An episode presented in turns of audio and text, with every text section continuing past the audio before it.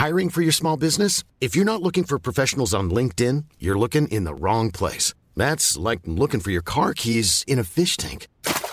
LinkedIn helps you hire professionals you can't find anywhere else, even those who aren't actively searching for a new job but might be open to the perfect role. In a given month, over 70% of LinkedIn users don't even visit other leading job sites. So start looking in the right place. With LinkedIn, you can hire professionals like a professional. Post your free job on linkedin.com slash people today.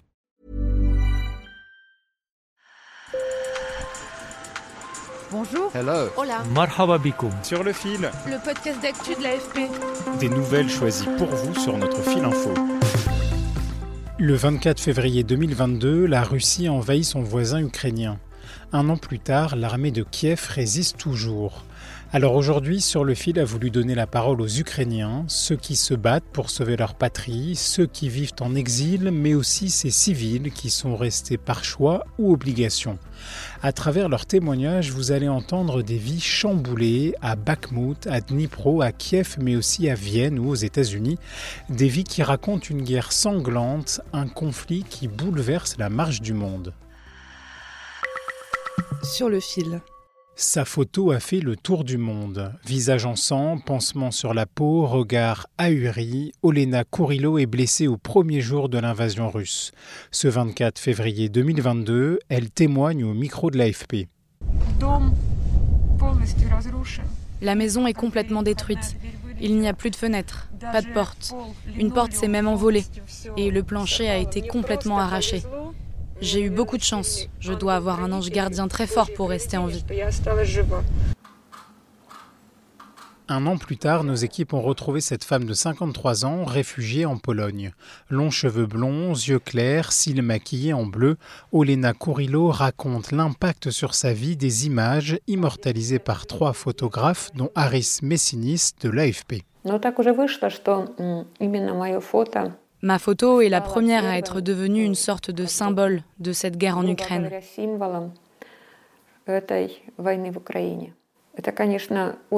C'est une charge très lourde. Je comprends que ce soit une belle reconnaissance quand des femmes ou des personnes gagnent des concours de beauté, qu'on devient connu dans le monde entier, mais ce genre de popularité est en fait un très lourd fardeau. Comme elle, plus d'un million de personnes ont fui l'Ukraine pour la Pologne, pays qui accueille le plus grand nombre des quelques 8 millions de réfugiés. Irina, Valérie et leurs trois enfants, eux, ont quitté la banlieue de Kiev pour Vienne, en Autriche, il y a un an. La famille Titkov tente de s'intégrer, les enfants vont à l'école, les parents travaillent et prennent des cours intensifs d'allemand. Mais le déracinement est douloureux. En fait, c'est comme de l'auto-persuasion. Je dis toujours qu'on s'adapte, que tout va bien, qu'on peut vivre ici. Mais tous les jours, je veux rentrer chez moi. Et je travaille sur moi-même parce que je dois être patiente. On doit apprendre l'allemand correctement, il le faut, mais chaque jour, c'est comme si mon âme était restée là-bas. Sur le front, près de Bakhmut dans l'Est, des soldats ukrainiens sont réfugiés dans une tranchée. Ils placent un obus dans un mortier et tirent vers l'ennemi russe à moins d'un kilomètre de là. Volodymyr, militaire de 44 ans, décrit la situation sur le terrain. Les éclats d'obus volent ici. Il y a quelques jours, j'ai rapporté un gros fragment encore chaud au garçon. Parfois, j'ai envie de faire une pause. Tout le monde est déjà un peu fatigué. Ça fait déjà huit mois que nous sommes ici. Après une contre-offensive victorieuse il y a quelques mois, les Ukrainiens font face aux attaques russes dans l'Est.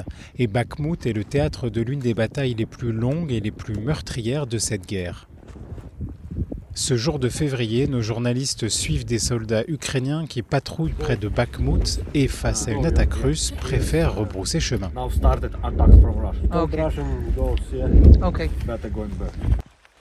Ce conflit aux portes de l'Union européenne fait aussi des milliers de morts. Selon une source occidentale, 180 000 soldats russes ont été tués ou blessés, 100 000 côté ukrainien.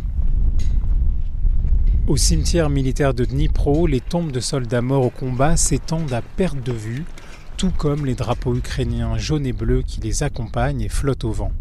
Tetiana Taranenko a perdu son mari sur le front. Combien de fois nos amis lui ont demandé Tu comprends que tu as une fille, une femme, pourquoi pars-tu pour mourir là-bas? Il répond Si c'est pas moi, si tout le monde reste comme ça, alors les Russes viendront ici. Entre 30 et 40 000 civils ont aussi perdu la vie selon des sources occidentales. Près du front, des habitants sont restés et vivent au milieu du danger dans la plus grande précarité. Emmitouflée dans son manteau d'hiver, Lyubov Stepanova, 71 ans, ramasse des bûches. C'est très difficile. Nous ne pouvons pas nous laver. La température de mon appartement est de moins 3 degrés Celsius. Mes enfants me disent de partir, mais je ne peux pas abandonner le chat. Je ne peux pas abandonner Muskia. Pour dormir, la septuagénaire s'abrite dans le souterrain peu éclairé d'un immeuble avec 20 voisins. Tout ce que nous demandons, c'est la paix. Nous ne demandons pas d'aide humanitaire, pas de pain ou de nourriture. Nous voulons juste que les tirs s'arrêtent. Arrêtez de tirer et apportez-nous la paix. Vous vous souvenez sûrement de ces images de la gare de Kiev où des milliers d'Ukrainiens apeurés cherchaient à fuir leur pays au début de la guerre.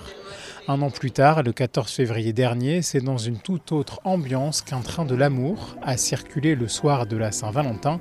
Chaque couple avait même droit à une petite bougie pour un dîner aux chandelles préparé par des chefs. Avec ma compagne, on célèbre le 14 février, le jour de l'amour. Ça signifie qu'on s'aime, non? On va le prouver. Signe que la guerre n'est jamais bien loin, les soldats ukrainiens avaient le droit à des billets gratuits. À des milliers de kilomètres de Kiev, quelques jours plus tôt, une troupe de danseurs ukrainiens réfugiés aux Pays-Bas joue au Kennedy Center, une prestigieuse salle de concert de la capitale américaine, Washington. Pour le danseur Oleksiy Kniaskov, ces tournées servent à rapprocher les peuples. Nos représentations sont importantes parce que nous entrons en contact avec les gens ordinaires. Nous unissons les Ukrainiens, les Américains et les personnes d'autres pays dans l'émotion. On est quelque part en mission diplomatique. Drapeau jaune et bleu érigé sur scène, main sur le cœur, les artistes terminent la représentation en chantant l'hymne ukrainien sous un tonnerre d'applaudissements.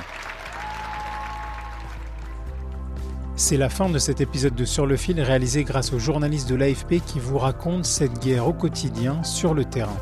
Je m'appelle Antoine Boyer. Si vous aimez notre podcast, abonnez-vous et parlez de nous autour de vous. À très bientôt.